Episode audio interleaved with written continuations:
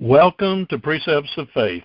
I'm Conrad DeFries, and we're going to have a word of prayer and get right into the Word of God this evening. Amen. Heavenly Father, we just are honored and count it a privilege always to come before you, before the throne of grace, um, boldly, really confidently, on the blood of Jesus, in the name of Jesus, um, according to your word. Um, and we invite the Holy Spirit uh, to flow through me everything that you have for us, uh, Holy Spirit, Heavenly Father, in Jesus' name. Uh, and we receive and acknowledge the Holy Spirit is the teacher.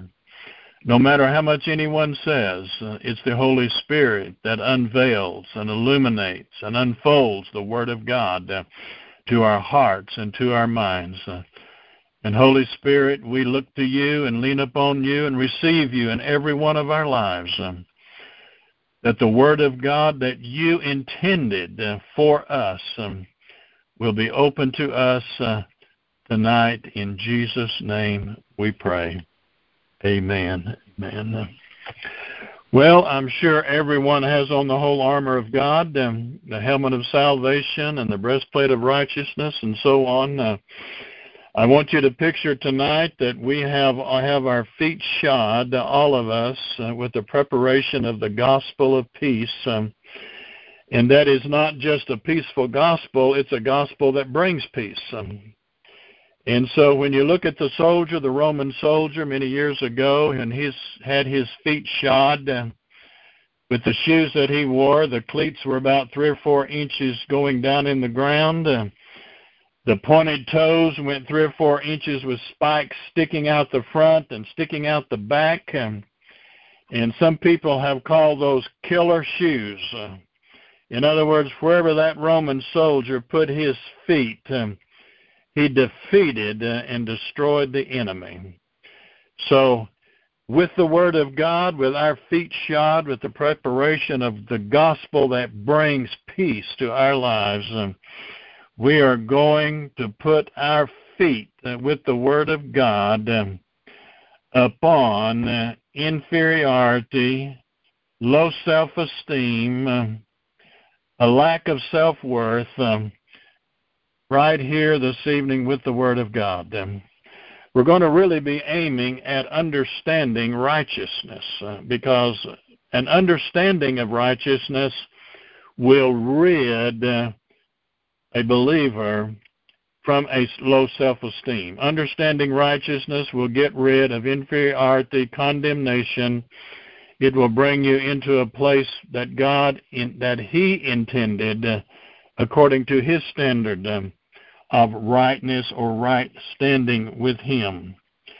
I want to make a profound statement to begin with here. The amount of confidence that you have in what you have in Christ um, will determine the amount of harvest that you receive. Um, what do you have in Christ? When you got born again, according to 2 Corinthians 5:17, you were a new creation. Old things are passed away, they're gone, and behold, all things are become new. Um, you're not new in your soul, you're not new in your body, but you are new in your spirit. Um, if any man be in Christ, he's a new creature, a new creation. Your spirit becomes a brand new spirit being that that is housed inside this physical body. And in that spirit, uh, just like a newborn babe, you receive, just like a natural person receives a stomach, a heart, kidneys, legs, arms, fingers, everything. When you were born again, you were made brand new, not not fully mature, but but having everything uh, from the nature of God and the life of God in you. Um, Romans 12:3 says you you receive the measure of the God kind of faith. Um, uh, Romans 5 uh, uh, is it verse verse 5 you you have received the love of God is shed abroad the God kind of love is shed abroad in your heart by the Holy Spirit um, you have the Zoe life. He said, I'm come that you might have life. Um, not, not, not only does he forgive us at the new birth, um, but he gives us life, the God kind of life, Zoe, Z O E. I'm come that you might have life. If you look it up in Strong's Concordance, it's Zoe, Z O E, the God kind of life. Um, and, and, the Bible tells us that we have this treasure in earthen vessels um, on the inside of you, in your the, the real you. If you go to be with the Lord before Jesus comes at the rapture, then your your body will your body will go back to the dust. But the real you. The Apostle Paul said, For me to live is Christ, and to die is gain. To be with Christ is far better. So, when you're born again, you don't go into the grave uh, if you die ahead of the rapture. You, your body does, a person's body does, um, but that real person is not there. That real person, praise God, goes to paradise, to heaven to be with God. You are a spirit uh, being, you have a soul, and you live in a body. You look out through these eyes, these windows, um, and you contact the natural world with your physical body. You contract, you contact the intellectual, the mental world with your mind, your your soul, your mind, will, and emotions. Um, but you have contact with God through your spirit. Um, God is a spirit and he communicates spirit to spirit. Um, God doesn't communicate with your mind, he doesn't communicate with your body, he communicates with your spirit. If you're led by the Spirit of God, he that's joined to the Lord is one spirit. Um, you, you, it is your spirit that hears from God and then communicates it to your natural mind. Your, your, you get your mind renewed to the Word of God. Romans 12, verse 2. Don't be conformed, that is, by pressure to the world, but be transformed by the renewing of your mind, that you can prove the good, acceptable, and perfect will of God. So you are a spirit being, you have a soul, you live in a body. I think it's John chapter 3, verse 6. He says, That that's born of the flesh is flesh, and that that is born of the spirit is spirit. The part of you that was made brand new, born again, is your spirit. And when you were born again, you were also received the righteousness of God, the righteousness of Jesus Christ. When you were born again, you became as righteous as you will ever be a million years from now. You don't get more righteous. You learn how to walk in righteousness. You learn how to bring what's on the inside to the outside as newborn babes desire that you may grow thereby, desire the milk of the word to grow so that you can grow in the things of God. Um, but you're as righteous um, as you will ever be when you got born again. Um, in Romans chapter 1 and verse 16, he says, For I'm not ashamed of the gospel of Christ. Um, talking about the word of God. I'm not ashamed of the gospel of Christ. Um, for it, the gospel, the word, is the power of God unto salvation. That word salvation, that means born again, healing, joy, peace, victory, prosperity. It's an all inclusive word. Unto salvation to everyone that believeth, and to the Jew first, and also to the Greek. Verse 17 for therein is the, here we are, the righteousness of God revealed um, from faith to faith, um, as it is written, the just, um, the justified, the righteous. Um, we could use any of those words. The just shall live by faith, or the just shall live by their faith. Um, it's very important um, to get rid of sin consciousness uh, and become righteousness conscious. He said, The mystery that's been hid from ages past is Christ in you, the hope of glory. You've got rivers of living water on the inside of you. You've got the life of God in you, the faith of God in you, the love of God in you, this treasure in an earthen vessel. P- people grow up in this world and sin is everywhere. They're so sin conscious. And, and some people want to make you think that you just have to sin constantly, that you're just an old sinner saved by grace. You're still a sinner. You're going to always be a sinner. But I've got good news for you tonight. When you got born again, you became a child of God, a saint of God, uh, the beloved. He calls you the beloved. You're in the family of God. Uh, uh, he called you. He says he's the father of spirits in the book of Hebrews. Um, you, you, you're in a new family.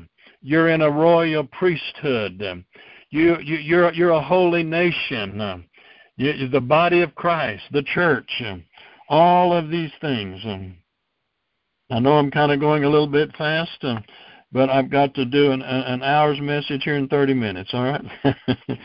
Praise God. Um, in the book of um, First John chapter three and verse twenty one, it says, uh, "Beloved, um, if our heart, uh, that's our spirit, uh, if our heart condemn us not, then have we confidence toward God." The devil is playing, making havoc of many believers' lives today with inferiority, inadequacy, low self-esteem, unworthiness. You're not good enough. Um, you, you you haven't done enough. You, you you never will be good enough. You just keep trying. Maybe one day you'll get there. But I tell you, when you got born again, you became a new creation in Christ Jesus. You are wall to wall righteousness of God in your spirit. Yes, we do have to get our minds renewed to the Word of God. We do have to learn and crucify the lust of the flesh get rid of those kinds of things, bring our thoughts into captivity to the obedience of Christ. In 1 John chapter 5 and verse 14, he says, And this is the confidence. You've got to have confidence in what you have received. Confidence in the faith of God that's in your heart. Confidence that you've been made righteous. Confidence that you have been cleansed from all unrighteousness and from all sin. And if you sin, he tells us not to sin, but if you sin, he says, if you will confess your sin, he's faithful and just to forgive you and cleanse you from all unrighteousness. 1 John 1 9. First John chapter two verse one: If you sin, don't sin, but if you do, we have an advocate with the Father Jesus Christ the righteous for the propitiation of our sin.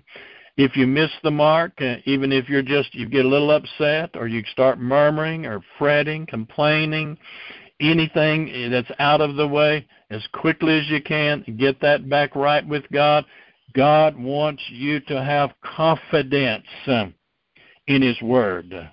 He wants you to have no condemnation. Romans 8 1. There's therefore now no condemnation. The devil wants to condemn you. Sometimes your carnal, natural mind wants to condemn you.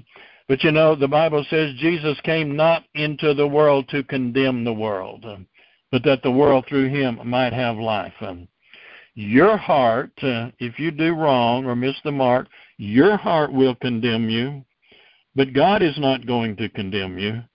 He is going to be there to lift you up, to bring you out. First John five fourteen, and this is the confidence that we have in Him, that if we ask anything according to His will, that He hears us. And if we and if we know that He hear us, whatsoever we ask, then we know that we have the petitions that we desire of him. You know, you might say, "Well, brother Conrad, you're just you're just preaching it so high. You're just preaching it way up there. I don't think I can get way up there like that." Um, I want to encourage you just to take God at His word. He is He has given you and I the Holy Spirit, the Comforter, to abide with us forever. He'll be our helper, our counselor, our guide, our comforter, our standby, all of these things, He will be right there to do what you and I cannot do for ourselves. In the book of Romans, chapter 5 and verse 17, it says, For if by one man's offense death reigned, that's talking about spiritual death. When Adam sinned, by one man's offense, spiritual death reigned, and everyone except Jesus Christ that's been born into this world since then has been born with the sin nature in their flesh. By one man's offense, death reigned. Then by by one, much more. Praise God, hallelujah. Much more they which receive abundance of grace and of the gift of righteousness shall reign in life by one, Jesus Christ. Righteousness is not something that you gradually work your way to get there. It's not something you're going to do better and one day you're going to get righteous. Um, it is a gift. When you believe um, and receive Jesus Christ as your Savior, you receive the gift uh, of righteousness. And he says, the Amplified Bible says, you can reign in life uh, as kings uh, through one, Jesus Christ. God wants you to know that you have been made righteous. In Romans 10, verse 9 and 10, I'm sure you're very familiar with these verses. Um, he says um, that if thou shalt confess with thy mouth um, the Lord Jesus um, and shalt believe in thine heart that God has raised him from the dead, thou shalt be saved. Praise God. Verse 10 For with the heart man believeth unto righteousness. There we are, the word righteousness. And with the mouth confessions made unto salvation. When you got born again, you receive the righteousness of God in your spirit. Your spirit is righteous. For a believer, evil spirits cannot get into your born again spirit. Uh, evil spirits can oppress and sometimes get into people's minds and sometimes can get into people's physical bodies. Um, but evil spirits do not get into your born again human spirit. Um, it is wall to wall, uh, holy and righteous before God. In 2 Corinthians chapter 5 verse 21, we call this the great exchange. For he hath made him, that is God the Father, hath made the Lord Jesus uh, to be sin for us who knew no sin, uh, that we might be made the righteousness uh, of God in him. Now, Abraham believed God, and it was counted to him for righteousness. Um, but you and I today, when we believe on the Lord Jesus Christ and, and receive the new birth, it's not just accounted to us. Um, we are actually made the righteousness of God in Christ. Um, we don't have the time right now. I could show you many verses um, where we share inwardly his likeness. Where it talks about we're being molded daily into the very image and the nature of the Lord Jesus Christ in our spirit. So he says, He hath made him to be sin, not not just sins, uh, but the sin nature. He took upon him our sin nature um, and gave us his righteousness. You have been made the righteousness of God in Christ Jesus.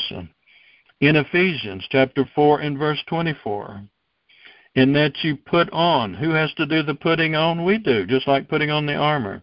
In that you put on the new man. We're just talking about that new creature when, that we are in Christ Jesus. Old things passed away, all has become new that you put on the new man, which after God is created, that new creature, that new birth, is created in righteousness and true holiness. When you were born again, you in your spirit, your spirit was made completely righteous and completely holy, H O L Y. You know, the Bible says, without holiness shall no man see the Lord. And you know, we could look around and say, well, I don't know anyone that's perfectly holy, you know, that's just that's just living a really holy life. Um, but without being born again and receiving His righteousness and His holiness, um, which after God is created in righteousness and true holiness. True holiness is not women wearing real long dresses that drag the ground or real long hair those things are fine if that's what a person wants to do. That, that that's not a problem. But that's not what makes you holy.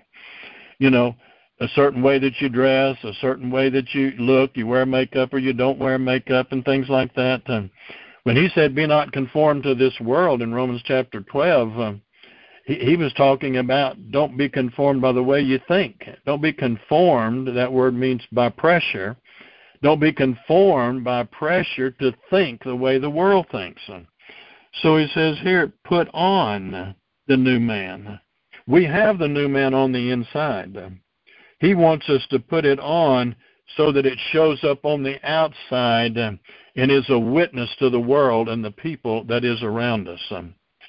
Uh, put on the new man. Another verse says, "Put on the new man, which after God, which uh, which after the knowledge of God." Uh, put on the new man that's created in Christ Jesus, so that we think like him. In the book of First Corinthians, um, chapter 15 and verse 34, he says, Awake to righteousness and sin not. I want you to picture in your mind, uh, I want to give you, bring out what this verse is really talking about. Picture in your mind a hundred dead people laid out on the ground. There's a hundred just laying there. They're not moving. They're not doing anything. Really, we're going to say they're spiritually dead. We're talking about spiritual death. There's a hundred laying there. You, you, look at them, it looks like all hundreds dead, but one of those is still is alive. But they look like the world. They act like the world because they're not because they're acting like they're spiritually dead. If they were talking, they're talking spiritual death. Um, so he's saying, really, in the Greek, awake out from amongst the dead or the spiritual dead. Awake to your righteousness um, and sin not. Um, you say, well, how do you live without sin? Well, by the grace of God, um, you know, you don't live like you used to years ago. You're laying it aside more and more. You're you're obeying the Holy Spirit more and more. You're walking in love more and more. You're walking in the light of the Word of God more and more, um, so that you're getting more and more and more. You know, spiritual growth is a gradual process, just like fruit. Uh, the, the fruit of the Spirit, love, joy, peace, so on. It's it, it's fruit. It, it doesn't just pop out there all of a sudden, and you're walking in perfect love and perfect joy and perfect peace. Um, but it's it, it's the fruit of the spirit. We're the branches, the fruit grows on the branches, but we only have life because we're hooked into the vine, the Lord Jesus Christ. So he says, Awake to righteousness and sin not. Become aware that you have been made the righteousness of God in Christ Jesus in Hebrews chapter 5, uh, really verses 12 through 14. I'm only going to look at maybe the 13th verse because in verse 12 he says, When you should be teaching others, you have need that one teach you again, the very first principles about the things of God. Um, verse 13, I want to read it. Um, For every one that useth milk is unskilled in the word of righteousness for he is a babe. In other words, it doesn't say you're not righteous, but you a person that is still needing the milk, uh, they're still on baby food. Uh, they've been Christian long enough, they should be teaching others, but they still have need that one teach them again the very basics, the very fundamental things. You know, have to pamper them. You know, because they're still a babe, uh, because they've not become skilled in the word of righteousness, they are a babe. Well, you know how a babe is. Uh, a babe is all there. They got the arms, the legs, the heart, the stomach, everything is there, but they're just not talking English language yet or whatever language they're born into. And so that's the way a person is that has not become skilled in the word of righteousness. They are still a spiritual babe. They're not talking God's language. They're not talking the Word of God and letting the Word of God dwell in them richly and flow through them and talk like a child of God, speaking the language of God. In Matthew 6:33, all of you could quote this, I'm sure. But seek ye first the kingdom of God and his righteousness, or you could or one translation says his way of being right. In other words, his way of being right is not the world's way of righteousness. His way of being right, in right standing with God, is to believe on the Lord Jesus Christ uh, with your heart, receive Him as Lord and Savior. He comes to live on the inside of you, um, and you have been made the righteousness of God in Christ Jesus. Um, seek ye first uh, the kingdom of God and His righteousness, and all these things shall be added unto you. That, that just those verses before been saying you need this, we need this, we need that, and all these things. He says he knows that you have need of all these things, but seek ye first the kingdom of God. Where is the kingdom of God? Lo here, lo there? No, he said it is within you. Today, Christ in you, the rivers of living water, the Holy Spirit flowing up out of your belly, rivers of living water. Um, you're joined to the Holy Spirit. Your spirit and the Holy Spirit's one spirit. That doesn't mean you've become the Holy Spirit. That means you're one in agreement, one in union, one one in purpose. You become one with the Holy Spirit. Then all these things shall be added unto you. Then you will not lack confidence in what you have. You have the life of God in you. You have been made righteous. You have the faith, the God kind of faith in your born again spirit. You have the fruit of the Spirit in your new spirit. As we started off, the amount of confidence. The devil is after your confidence. He wants you to make you think you're not worthy, you're not good enough, you don't deserve it. No, we don't in our natural. We absolutely do not. But he said, Christ in you, the hope of glory. We're not living by our righteousness. It's as filthy rags. We've received his righteousness. And if we sin, Murmuring is a sin. Uh, being anxious, overly anxious, that is, is a sin. Uh, doubting is a sin. Uh, whatsoever is not of faith is sin. When we know we've sinned in anything, as quickly as possible, go to God. Go to the Father through the Lord Jesus Christ, confess that sin, receive by faith that forgiveness. If you've done someone else wrong, go to them say I shouldn't have acted that way, I shouldn't have talked that way. You know, uh, I want you to ask ask I want to ask you to forgive me. I've not even been praying for you maybe like I should. Anything the Holy Spirit brings to you, get it out of the way, washed in the blood. God wants you to have confidence. He does not want you to have condemnation. That is from the devil, from the enemy. He wants you to be confident, to come. The word boldly before the throne of grace, really, uh, the other translation, to come confidently, knowing that when you come before Him, you're going to receive grace and mercy and find help in time of need. Well, we've just barely scratched the surface of this wonderful subject in the Word of God, but it will give you something to feed on and to pray about and to dig into um, because you have been made the righteousness of God in Christ Jesus. And he just says, oh, for all of us to awake to righteousness, get rid of sin consciousness. Uh, if we've got, if we have sin consciousness, ask forgiveness for that sin. Get it out of your life, and every time you need to do that, um, but awake to righteousness conscious. Amen. God bless you.